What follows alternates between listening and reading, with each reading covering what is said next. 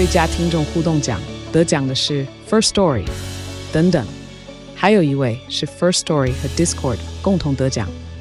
First Story 最新推出的 Discord 整合功能，是为听众管理新标杆，将拥有会员资格的听众自动加入 Discord 群组。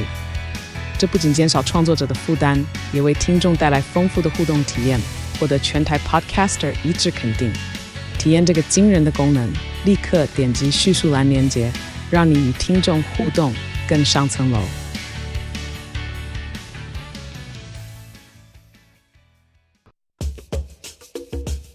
你要泡什么？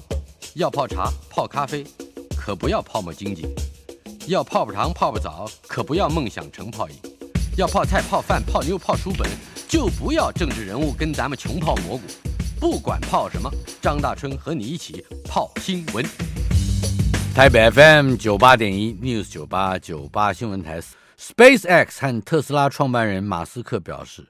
他将要推出一款 AI 平台，称之为 Truth GPT，也就是真实 GPT。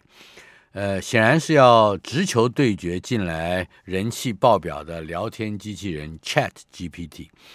马斯克接受专访的时候说，他将启动一个称为 Truth GPT 的东西，或者说是一款最大寻求事实的人工智慧啊，呃，试图理解宇宙的本质。呃，反正嗯哪儿热闹他哪儿去哈。这马斯克又表示，他认为这可能是通往安全的最佳之路。呃，从某种意义而言，关心理解宇宙的 AI 不太可能消灭人类。哎，这个可不，可这可不一定。待会儿我们会说到他他怎么消灭了我们的这个呃天文观察啊。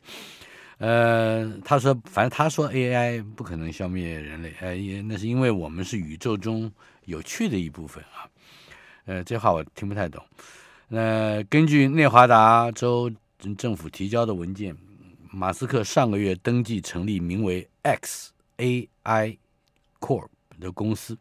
不过呢，马斯克跟一群人工智慧专家和业界的主管日前才呼吁休兵六个月，先暂停研发。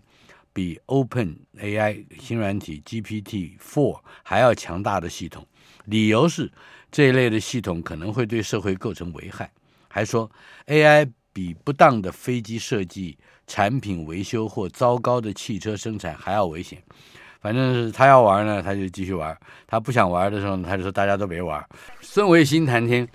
国立台湾大学物理系及天文物理研究所的孙维新教授，以及科学人的总编辑孙维新总编在我们的现场，维新兄，哎，大春兄好，我们各位听众朋友大家好。呃，我们今天最重要的一则天文消息是礼拜六哈，哎，礼拜六晚上十一点到十二点，是不是？礼拜六有有，有事情，有很重要的事。情，礼拜六赶快讲一下。哦，好，这个礼拜六，呃，不好意思，对，因为。我们常常讲这些天文太空的知识啊，嗯，那所以呢，最近就录了一系列的声音的档案，你就录了一些一系列声音的档案，对对对对对，跟我没关系，嗯，呃，这 也受您的启发，好，但是呢，呃，头呀，从在这个礼拜六的晚上，刚好是世界地球日。啊，四月二十二号，四月二十二，世界地球日。对，因为我们讲的是天文啊、太空的小故事，最后反观我们自己的地球嘛，嗯，还是会回到我们的地球跟人类跟生物身上。但是呢，前面有六集已经录好了，这六集呢，在我们礼拜六晚上的十一点到十二点，嗯哼，会先连续六个礼拜，连续六个礼拜，嗯，那这一个礼拜四月二十二号晚上就是第一集了。是，那这六集我给它取了一个名字。嗯，叫做“仰观苍穹四百年”，仰观苍穹，哎呦，这都文言文了，四百年 啊！对对对，为什么四百年呢？这其实是在二零零九年。我在担任台湾的全球天文年的总招的时候，嗯哼，给那时候大量的活动取了这个名字，就是因为一六零九年的时候，伽利略把望远镜指向夜空，是，就真正开启了科学观测，也真正开启了现代的天文科学。嗯哼，所以呢，这前面六集讲的都是地面啊、天文的观，或者是太空的观测，所以把它叫做仰观苍穹四百年。但是在这上面，这个整个系列的主轴啊，名字有四个字，蛮好玩的，叫做帐外星空。帐外是，等一下，哪个帐？帐篷的帐篷的帐啊哈，就是来到帐篷以外仰观星空。但是这个帐外星空的典故，就在我们第一集里面，留着大家还要卖个关子，是吧？对对对，慢慢欣赏，慢慢欣赏。好，我们再强调一下，嗯，这个礼拜的礼拜六晚上十一点到十二点，嗯，是吧？呃，连续六个礼拜有六集节目，嗯，嗯是孙维新老师。呃，特别录出来的，嗯嗯，一个，哎，这个连续啊，嗯，对，连续六个礼拜，然后每个礼拜六晚上有这么一集，那等到最后这些集合在一起了，嗯、其实一上档了以后，如果大家想都听的话，在滋滋线上也会出现的，嗯嗯，滋滋线上听，滋滋是孜孜不倦的滋滋，呀，孜孜不倦的滋滋，好的，呃，接下来就是在礼拜六之前的礼拜四。嗯，四月二十号会发生罕见的复合日食，会有两个太阳。哎，不不不，复合日食不是两个太阳啊，嗯，那就犯了政治上的大忌讳了。但是呢，复合日食很有趣。我们常常问学生说，日食有几种？嗯，学生给的标准答案就是教科书上的答案，一个是全食、偏食，嗯，跟环食，嗯，实际上还有第四种，学生一听就傻了。为什么呢？我们知道全食的话是。月亮离着地球比较近，嗯，它看起来比较大，所以就整个把太阳挡住了，把太阳挡掉了。嗯，那如果是环食的话，就是发生日食的时候，月亮离地球稍微远一点，因为椭圆轨道嘛，嗯，远一点了以后啊，罩不住整个太阳，啊，罩不住，刚好挡住了整个太阳的最中心，留下一圈亮边来，这个叫环食。嗯，那你就可以想象得到，如果月球刚好是不远也不近，就在那个当口，嗯，那有趣的是，地球是一个弧形的形状。嗯嗯，弧形的形状的话，你如果地球是个弧形，嗯，所以如果你在在正中央去看它，那月球感觉会比较大，挡住了。但是你要从正中央往旁边退一点的话，到了旁边另外一个国家，你在那个弧形上面呢，等于是往后撤了一点，嗯，你跟月亮的距离又多了一点，嗯，那这时候你在旁边会看到环食，你在中央会看到全食，嗯，第四种食呢就叫做全环食。嗯，也叫复合日食，复合日食，对，有些地方看全食，有些地方看环食。当然，他们还没有发生的时候，有些地方就看偏食了。嗯，所以台湾在礼拜四，四月二十号的中午，它是属于偏食，偏食。嗯，但是台湾的偏食，其实它偏食的时分，就是十分分秒分那个分啊，时分的意思就是它占掉了你这个被遮蔽的。直径比例，不是面积比例，是直径比例，叫十分啊。是，所以我看了一下，它恐怕就十分之一不到吧。啊，所以我们在台湾虽然可以看得到日偏食，但它并不是一个很明显的日偏食。但是，但是你仍然为这个日偏食制作了一套的眼镜，是吧？那是以前很久很久以前了。啊，我们在零九年也做过日食观测啊，我们在其他的日。带到美国去的科普学院也做日食观测啊，嗯、那都会有那种日食眼镜。但是呢，其中有一种，后来我看了好可惜，每次日食眼镜拿来，你就只看日食，看完日食就扔了，非常。那当然了，你不然的话，你走路会摔着。嗯，走对，那个眼镜不能带出去当太阳眼镜用，对看不见，不 看不见啊。对，但是后来呢，我就觉得扔的很可惜，这是为什么？我把它做成了一个小扇子。在扇子小扇铺流萤的那个小扇，扇子上头有一个滤膜，滤膜，嗯，过滤的膜，它可以过滤到太阳光，看得到太阳啊。那仍然是看完就扔了？哎，没有啊，那个扇子可以扇的整个夏天都可以用啊。青罗小扇铺流萤，对呀，对呀，在这儿等着我。而且很重要的一点是，那个做成扇子有两个两大好处。嗯，第一大好处呢是大家拿着扇子扇的，平常没有日食的时候，你也可以看太阳。你真的看太阳，你知道每个人看太阳，每个学生看太阳的反应，第一个反应是什么？好小，这不是月亮吗？啊、是，就因为它跟月亮一样大，才会有全食发生嘛。嗯，但一般我们没有时没有机会白天看太阳，所以都觉得它光芒四射，一定是亮的大的不得了啊。嗯，另外一个好处呢，做成个扇子以后，上面就做了好多科博馆的广告。我知道的，您您是最擅长做这些广告，对，对对，还做了一个。暴龙跟石虎，哎，对对，一个暴龙，一个石虎，还要提醒人说那是石虎，不是猫。对对对对对对，对对对。所以，哎，你说博物馆出来以后，到哪都是那是石虎啊，那不是猫。人之患，患在好为人师啊。你也明白这个道理啊？我早就知道了。但是就是跟大家讲一下啊，这个礼拜四中午十二点三十四分开始出亏，嗯，那到了一点多的时候是。时分最大的时候，不过也挡不了多少就是了。嗯，然后大家到三点多结束，所以大家如果在前后四个小时，没有没有，呃，十二点三十四到三两个多小时，不到三不到三小时啊。但这段时间，如果大家真的能找到保护眼睛的日食眼镜啊，或者什么的，嗯，你可以抬头看看，会看到太阳被吃掉的一个小小的角落。是那个天狗肚子没有太饿，嗯，就小小的咬了一口。用原先我们早年哈用的那种拍摄相机，就拍拍摄用的底片，底片是可以的，可以。而且是黑白的，不要彩色的。是大真兄讲了这个话恐怕也没用，因为你现在到相馆去能找得到黑白底片吗？呃，还可以，在东中号东路还有一家，博爱路还有一两家。大真兄啊，如果各位听众朋友真的要要 make the effort 去找这个黑白底片的话，很重要的就是你拿到底片以后，你跟柜台小姐买，哦，买了底片以后，当她的面呢、啊，把那底片瞬间抽出来，嗯，然后充分曝光以后。是把它放回去以后，请他去冲，还要冲洗，要冲冲要冲出来，哦，要经过一段冲的冲洗的这个，对，对，你就拿到那一卷古老的这个胶卷以后呢，你抓在前面，用力一下把它列着拉出来以后，他一定看着下巴都掉下来，目瞪口呆啊。嗯，你再把它慢慢放回去，又交给他，请他冲。他如果认为你神经还正常，愿意帮你冲的话，冲出来是全黑的，是，而且是黑白底片，因为彩色底片冲出来是咖啡色的。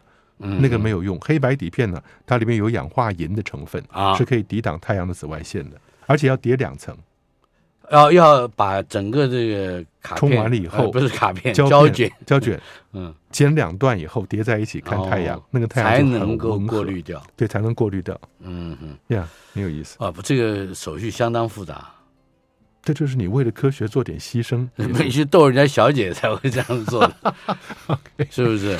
你怎么能想到我没想到的事情？哎，我就知道这是你想到的，不肯说而已。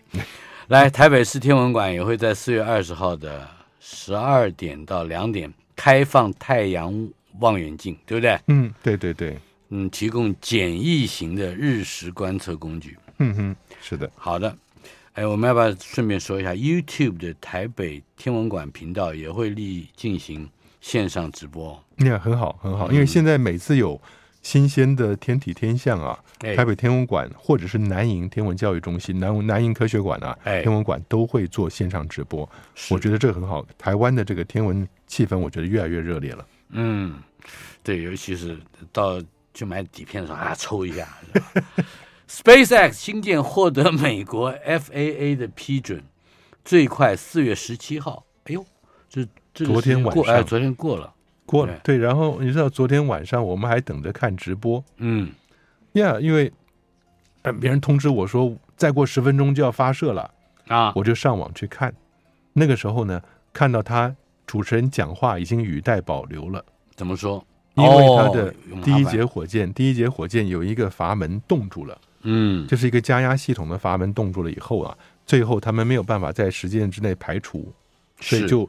在十几分钟之前就已经知道不会发射了，但是呢，他还是让倒数计时，倒数计时到最后的四十秒。嗯，为什么？因为他要把所有的程序就等于是一个 dry run，dry run 就是一个演习。嗯哼，整个演练一遍以后，到最后倒数四十秒停在那个地方。这在地的专家是什么时候知道大概不能发射才决定不发射的？嗯、呃，在一般这个情况，一般你像 上次那个阿迪米斯不是搞了半天吗？对。那个很早就知道不行了，你还搞直播搞十二个小时，嗯、那那些忠诚的观众嘛，跟你耗十二个小时，到最后就发现不对劲。哎，对对对对，你 什么忽悠大家啊？嗯，但是其实现场的人，他只要加压系统出问题了，他其实很快就知道。但是问题就是这个加压系统有问题的资讯要不要透露给转播直播的人？嗯，就是由这个，但是转播似乎也包含了巨大的商业利益。啊，对，对不对？哎，对，还有广告啊，他有什么的？大家对，哎，那还是让他就当做演习吧，是不是？对对对。不过他这样子啊，就是昨天虽然没有顺利发射，星舰这一次的大火箭发射呢，是人类有史以来所做的最大的火箭。嗯，这个火箭不但超越了它原来的猎鹰重型火箭，是也超越了过去独霸全球的阿波罗系列的那个龙神五号火箭，嗯嗯嗯超过那个。那但是它起飞了以后，它其实就是飞一圈就回来。嗯哼，它绕地球飞一圈，这只是个测试的 test flight。飞一圈以后呢，它就一头栽到南太平洋里面。那底下第一节火箭还是要做回收的，嗯，但第一节火箭非常壮观呐、啊，它有一个底下拍上去的那个镜头拍上去啊，三十三个引擎是在底下，每一个就是猛禽翼引擎有三十三颗，嗯、对。不过还是在发射前的最后一刻紧急喊停，对，吧但是大概两天之后吧。它虽然说紧急喊停了以后啊，因为它都是它是用氧气跟甲烷来燃烧的，加氧跟甲烷，嗯哼，但是呢都是在起飞之前十几分钟才真正装满，你你太早装满太危险，因为它是冷冻的东西。是，那现在再把这些东西抽掉，重新放回去以后呢，大概两三天之内就会再发射。呃，也就是说，我们我们在日食的前后就会，哎呀，对对对对对对，复合是日偏食，好，连火箭发射啊，来。呃，但到底到时候看哪个呢？那这个 是个选择哈。最好是火箭经过太阳。哎，欧洲太空总署 ESA 正准备发射 Jupiter Icy Moons Explorer，嗯，它叫做 JUICE，嗯，就是已经发射了，对，已经发射了。嗯，对，要不要说一下这个人？好，这个名字取的就很搞笑了。大正兄，我们不是老是说他取一个非常复杂的名字，然后把每一个字母拿起来拼成一块吗？对。这个叫做 juice，嗯哼，夏天呢到了要喝果汁了，但 juice 你就会知道 J U 就是 Jupiter，嗯哼，那 I C 是什么？是 Icy Moon，就是结冰的卫星，嗯，那一当然是 Explore 一个探索者级的卫星了，是，也就是他要去探索的是木星旁边结冰的这些卫星，三颗，呃，大的有四颗，大的有四颗，对，伽利略当年发现了四颗，所以这四颗又叫做伽利略卫星，一六零九年。嗯他拿他的小望远镜就看到这四颗了，但是呢，木卫一是一个很特别的卫星，它不大，嗯、但是上面有火山。嗯哼，因为它离木星太近，木星的潮汐力让木卫一的内部一直没有办法冷却下来，所以人类在太阳系里面除了地球之外，另外一个看到火山直接爆发的地方，嗯，就是木卫一，叫做 Io。Io，以前我们在节目里好像提过，是。它有一个火山还被命名为普罗米修斯，嗯，Prometheus。那这一次想去看的就是木卫二、木卫三、木卫四，那这三个卫星，这三个卫星，它表面都是冰块，但是呢，冰块底下相信有大量的咸水海洋。嗯，跟地球很相似吗？呃，地球表面的咸水海洋，但它那是在冰冻的、风冻的表面底下，所以这是为什么大家知道它叫 icy moons，嗯，就是冰冻的 icy 冰块的嗯月亮。嗯、就是木卫二、木卫三、木卫四都有是吧？都有，一开始是知道木卫二有，欧罗巴 Europa，嗯哼，那真正最明显的有是谁？我们以前讲过土卫二，土星的第二个卫星叫 Enceladus，恩西拉德斯，嗯，你甚至看得到它的南极那边的冰喷泉，嗯，从南极的冰面底下喷上来，你只要看到它冰水，它是把水喷上来，你就知道底下有水又有加热的机制，有热源跟水，那生命就非常有可能存在了。但是土星毕竟离我们还是比较远的，是卡西尼号去那边探测过了，知道土卫二有，那是下一个目标。但是木星稍微离我们近一点，木卫二的这个 Europa 一直是大家寄以厚望的。到后来就发觉木卫三 Ganymede 跟木卫四 Callisto 都应该有咸水海洋。嗯，而且有趣的是，这个太空船上飞过去，上面带着一个镭射测距仪啊。它这个镭射测距仪呢，是要去监测整个卫星表面的起伏高低的。如果它底下有咸水海洋，它的表面是不固定的。嗯，受到木星像像浪一样，是吧？哎，对对对对，嗯，那个即使冷冻了，嗯，还有浪。底下是咸水海洋，是液态的。嗯哼，你上面可能是一个厚达上百公里的冰层，但是它还是会动，还是会动，因为它底下这个。浪跟咸水海洋呢，除了本身自己运动的物理模式之外，还有星球本身是是？啊，对，它也会转。然后木星对它也有潮汐力的影响。那这潮汐的影响就会，它本身的自转的关系呢，本来就会把赤道甩出来一点，南北极稍微低一点。但碰上潮汐力，木星的潮汐力也会去折腾它，所以它甚至它的表面可以起伏运动到几十米。哦，十米到几十米，所以你可以测测得出来的，很蛮壮观的。如果在旁边。以前我们记不记得 MIT 有个女教授叫 Maria Zuber，她就是设计火星那些太空船上面的镭射测距仪的。嗯，她就这样测测完以后，她跟我说了，他们在 MIT 的人对火星表面的高高低低的了解，就是今年降了多少干冰下来的了解，嗯，远超过他们对 Boston 下了多少雪的了解。嗯、他 local 在 Boston 嘛，他说我这对火星表面的高低起伏比我对 Boston 还清楚了。嗯哼，所以现在这要是去的话，Juice 要到那边去哇，这些资资讯都非常有趣的。嗯哼，木星的这个冰月探测器，嗯嗯，就是这个，就是这个嘛啊。嗯还有什么可以让我们知道的一些比较，比如说它的新的技术啊什么的？对它，它这个很有趣的是，去那边探测了木卫二三四以后，哎，到最后回到木卫三，环绕它，最后撞到木卫三上面，又是又是，yeah，又是 deep impact，是吧？对对对对对，因为你都不希望说你会不木卫三，问题是你担心它有生命，怎么还会选择去撞它？因为以前的伽利略号，跟目前的 Juno 号，还有在卡西尼号土星的，嗯，都是直接撞向它最巨大的行星，嗯，因为那个行星我们知道大概不太会有像我们这样的生命，就是担心它会撞到旁边有生命存在的卫星上面，是，但它现在选择是要直接撞到木卫三，对啊，为什么呢？可能要把那些外星生物叫起床吧，就是就是我们当然这样听起来好像我们的好奇心已经。可以再拓展一点的，是不是？对对，但是重点是，我想在这地方啊，嗯、木卫三很重要的是，它比水星还大。嗯，哎，那不是闹着玩的。你竟然木星的卫星里面有比水星，水星是我们的行星，哎，是。但是这个行星还 看到了木卫三，还得要屈居老二了。嗯，但是有趣的是，木卫三除的是太阳系最大的卫星，它是排名第一的。我们月球排到第三吧。嗯，它是最大的卫星，同时是一个自己有磁场的卫星。如果有磁场。它就有可能保护它的大气层不会被太阳风吹掉。是木火星之为什么会变得那么低温？很可能就是因为火星没有磁场了以后，被太阳风把它的原来的大气带走了。木木星在火星还在外面呢，应该更远，应该更冷啊。哎，对，对，是更冷，所以它的卫星都是结冰的，嗯、除了那个木卫一的火山卫星之外，二三四都是结冰的。嗯，可是那冰面底下。可是啊，木卫星、木卫上还是可能隐藏的海洋会提供生命的有效、有效。对对对对对，嗯、因为它外面是看起来是结冰了，可是里面是热的。是二三四这里边可能都是热的，它才会有足够的热源让水维持的是咸水海洋。总之就是先要去发现那些比较微小的或单细胞的生物，如果有机会。Yeah. 呃，有这样的东西的话，对对对对，就就会有进一步的想象。我估计往后十几二十年，那大春兄，我做的非常乐观的预测。嗯，十几二十年之内，你会看得到，我们都会看得到。那我会看得到，会看得到，独立于地球发生出来的原始生命。是，好，这是 Juice 啊。Yeah.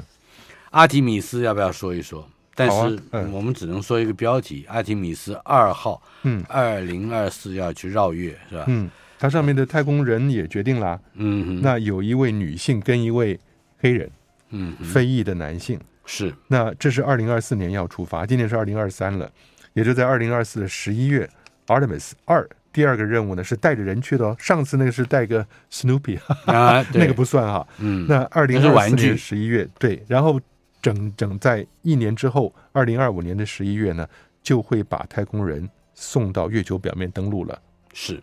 至于二零二九年开发的月球核反应炉，我们稍后片刻马上回来。今天进行的单元孙维新谈天，孙维新老师在我们的现场，维新兄，哎，刚才我们讲的阿提米斯二号、啊、是吧？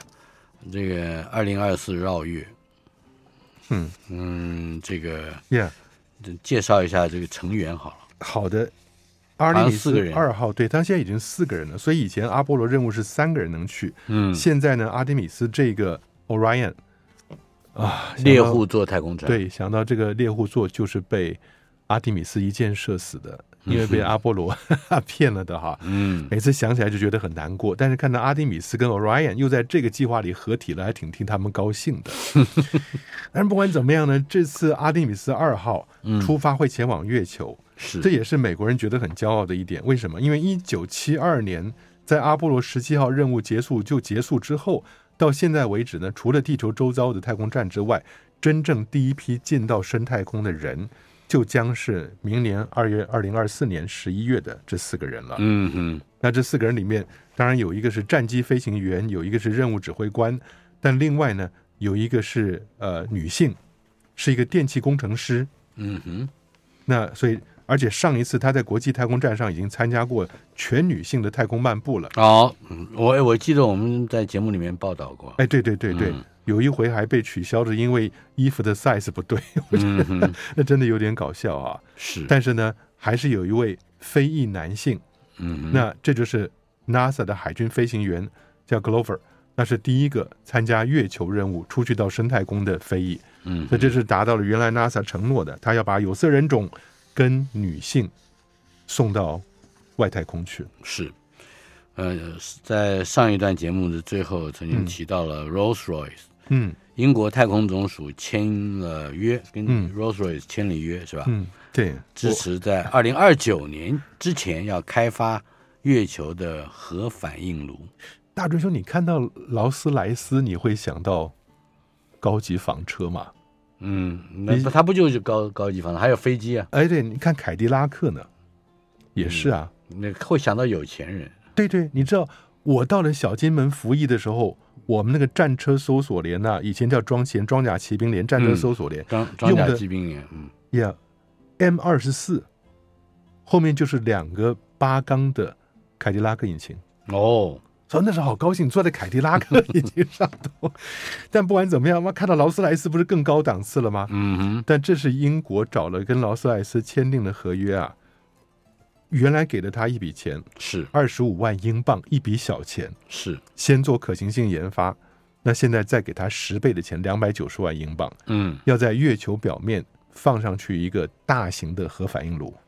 嗯哼，以前我们就知道，在深太空探险的时候，就需要用到 RTG。我们讲过，RTG 就是呃放射性元素的热反应炉。嗯嗯，但是那个东西很简单，比较像什么？比较像是你拿的放射性元素放在一个小小容器里面，它自己在做分裂，然后有热量释出来，你就利用那个热量。嗯，以前看火星任务的电影啊，或者是一九九七年那个小小的车子落上去，拓荒者号什么的，嗯，他们用的都是像这样子小小的一个啊，他们不是，就是后来我们讲出去航海家一号、二号用的 RTG，就只是放射性元素自己。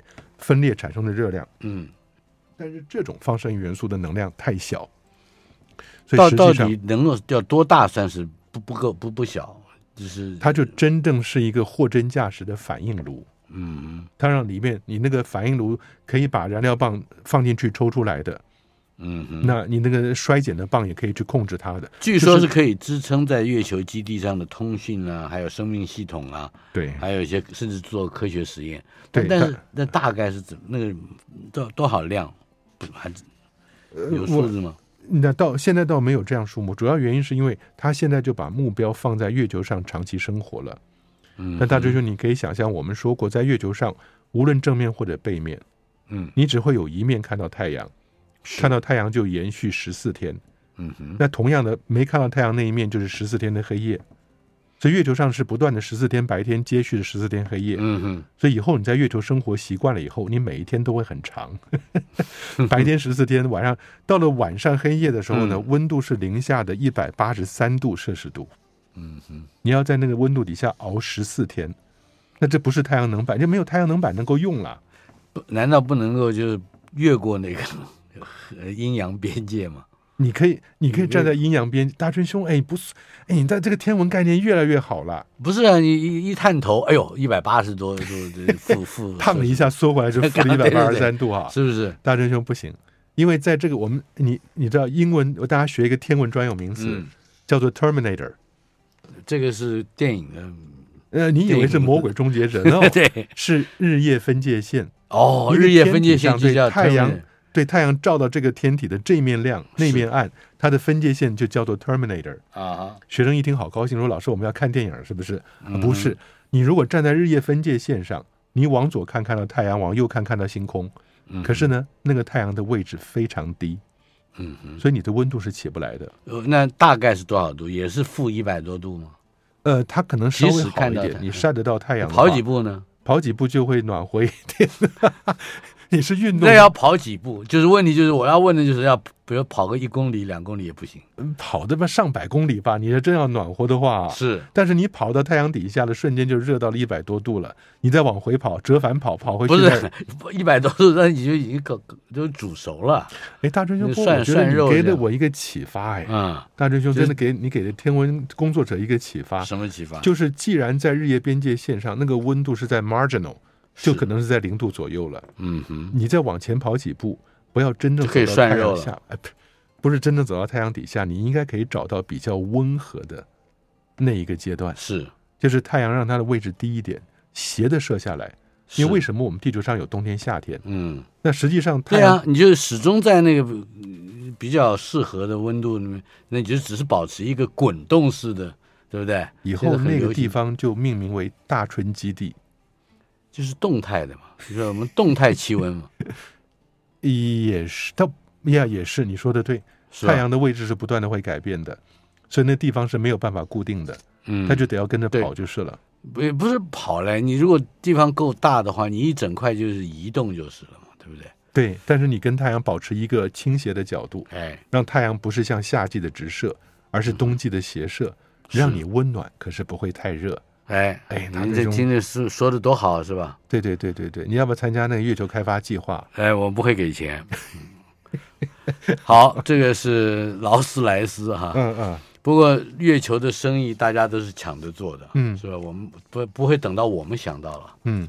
那个洛克希德马丁就已经想到了，对，因为我们讲洛克希德马丁，台湾人一定想想到军军火，对吧？嗯，那想没有原造飞机的啊，造飞机对啊，卖军卖飞机卖军火，但是洛克希德马丁呢，新创了一个子公司，嗯，叫做新月太空服务，是。那 Crescent 蛮有诗意的，但它的目的就是要瞄准的月球轨道之内的空间基础建设，嗯嗯，也就是你在那个范围之内，你如果要做网络的话。是，那它那个网络呢？它等于是要在月球周遭、地球周遭，马斯克盖的这个星链卫星，我们还没骂完呢。嗯，洛克希德马丁就要到月球那个地方去搞一个月球的卫星网络了。呃，它有一个嗯 title，我听不太懂，我看不太懂，嗯，叫秒差距啊啊。什么意思？秒差距只是用了天文上那个专有名词，嗯，来作为它卫星通讯系统的名称。一个一个呃，title。秒差距其实是一个距离的单位，嗯，等于三点二六光年。三点二六光年是一个秒差距，一个秒差距。秒差距其实大很长哎。对，您现在要问到的天文学 one o one 的课本内容了，嗯，因为天上我们没有办法决定每个星星每个星星的距离。所以呢，天文学家最基本的概念就是每个星星跟每个星星差几度，嗯，也就是你头顶跟你赤道差九十度，对不对？是。所以你两个星星之间可以用角分啊、角度啊、角秒来算两个星星之间角度差多少。嗯。但是呢，如果说那个星星距离的我们近到我们看到在地球的冬天、夏天那个星星的位置变换，因为星星位置变换不一定是它自己本身的，嗯，地球绕太阳转，地球也会，对对对，因为星星如果够近的话。地球在冬天跟地球在夏天看到这个比较近的星星，相对于远处的背景，它是会跳来跳去的。嗯，那如果它跳的差距刚好是一个角秒，那这个距离就叫秒差距。哦，西北望射天狼，哎，有这个往西北 明明没有天狼，但是也因为我们就是有秒差距，你瞬间能够把天文改成文学。非常佩服的，大人物，我觉得天文跟人文其实就差两杠嘛，对不对？嗯，两杠嘛。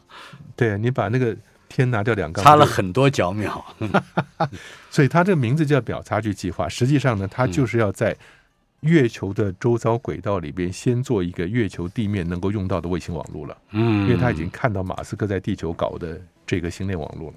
不过今天的确学到一点啊，就是一个秒差距是三点二六光年。对。那就是两二十万六千个天文单位，或者是三十一兆公里啊！对对对，你看算得多快啊！很厉害，很厉害！哎，都是资料上的。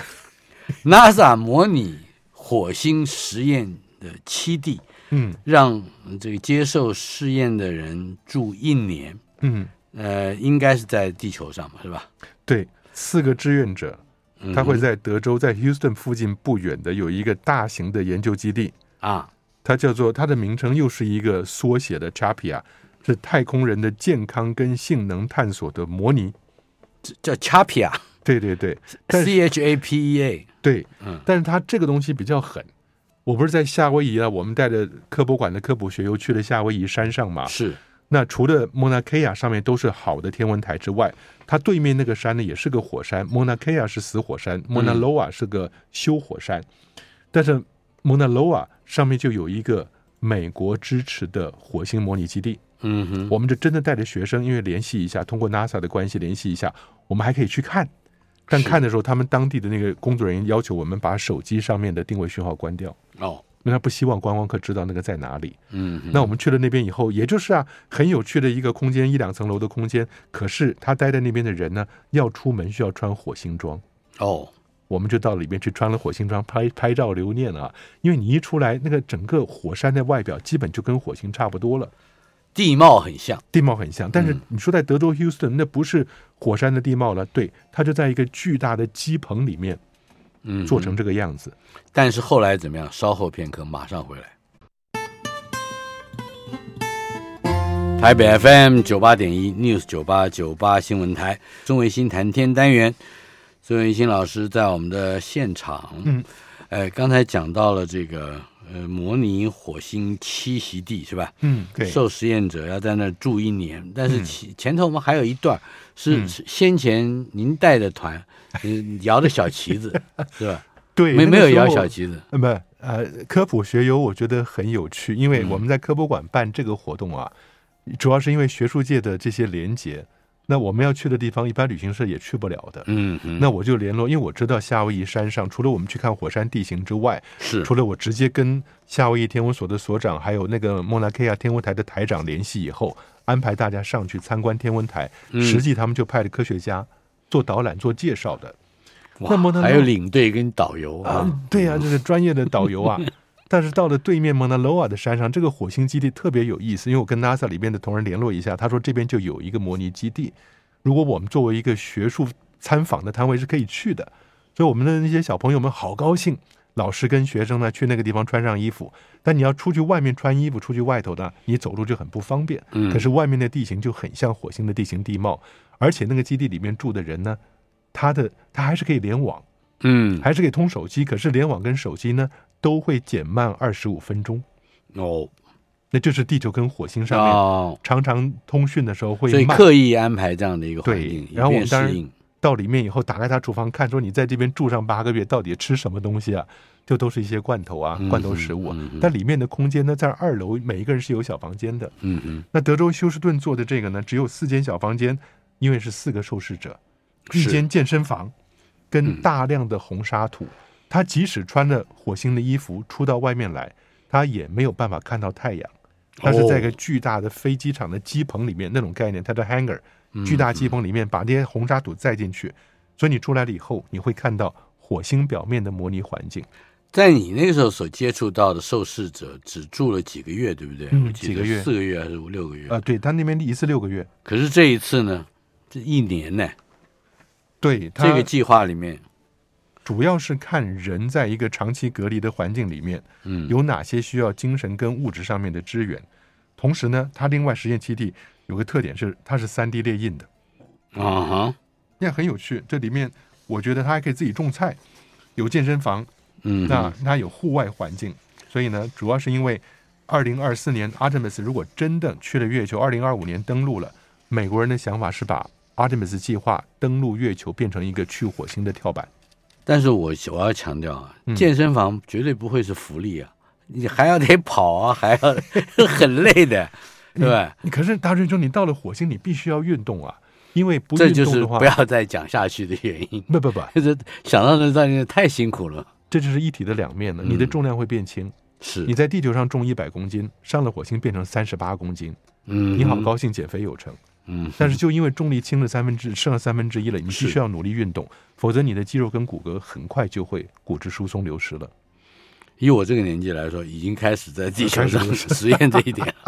对，哎，肯亚的第一枚地球观测卫星升空不得了，肯亚也发射卫星了。对呀、啊，我都觉得非洲都已经好厉害了，九个肯亚工程师研发。收集农业跟环境的数据，跟洪水、干旱、野火，嗯，对他来讲这些都很重要啊。非洲面临的这些自然灾害，跟我们其他这些州来讲有过之而无不及啊。嗯，但既然能够有肯亚的工程师自己发展出来的低轨道卫星，是那猎鹰九号把它射上去了以后，确定完成了火箭跟卫星的分离，那未来呢就能够。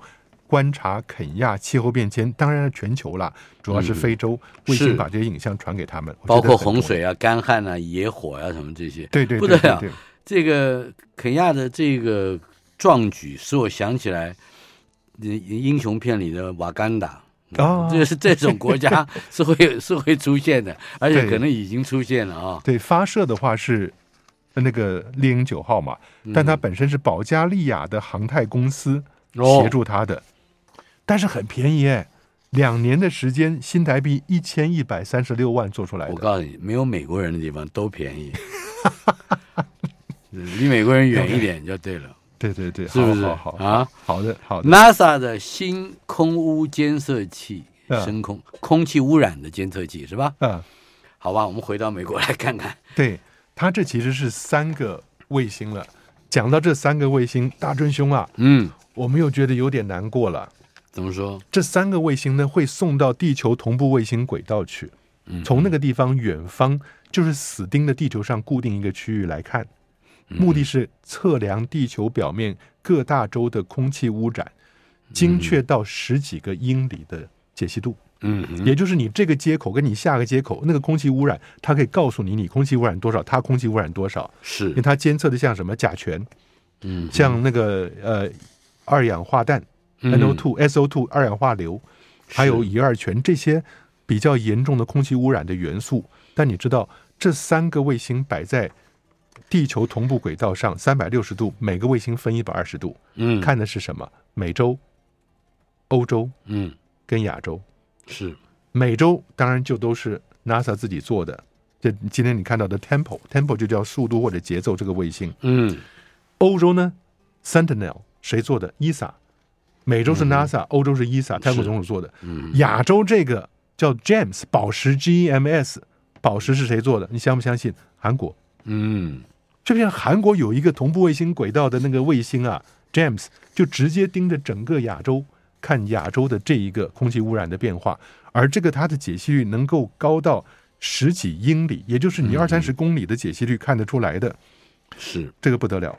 也就是说，我们不只是韩剧落后人家啊，我们连气气候观测的设施，我们棒球啊，嘛韩剧啊，气候观测，好想赢韩国，他没有一个可以赢的。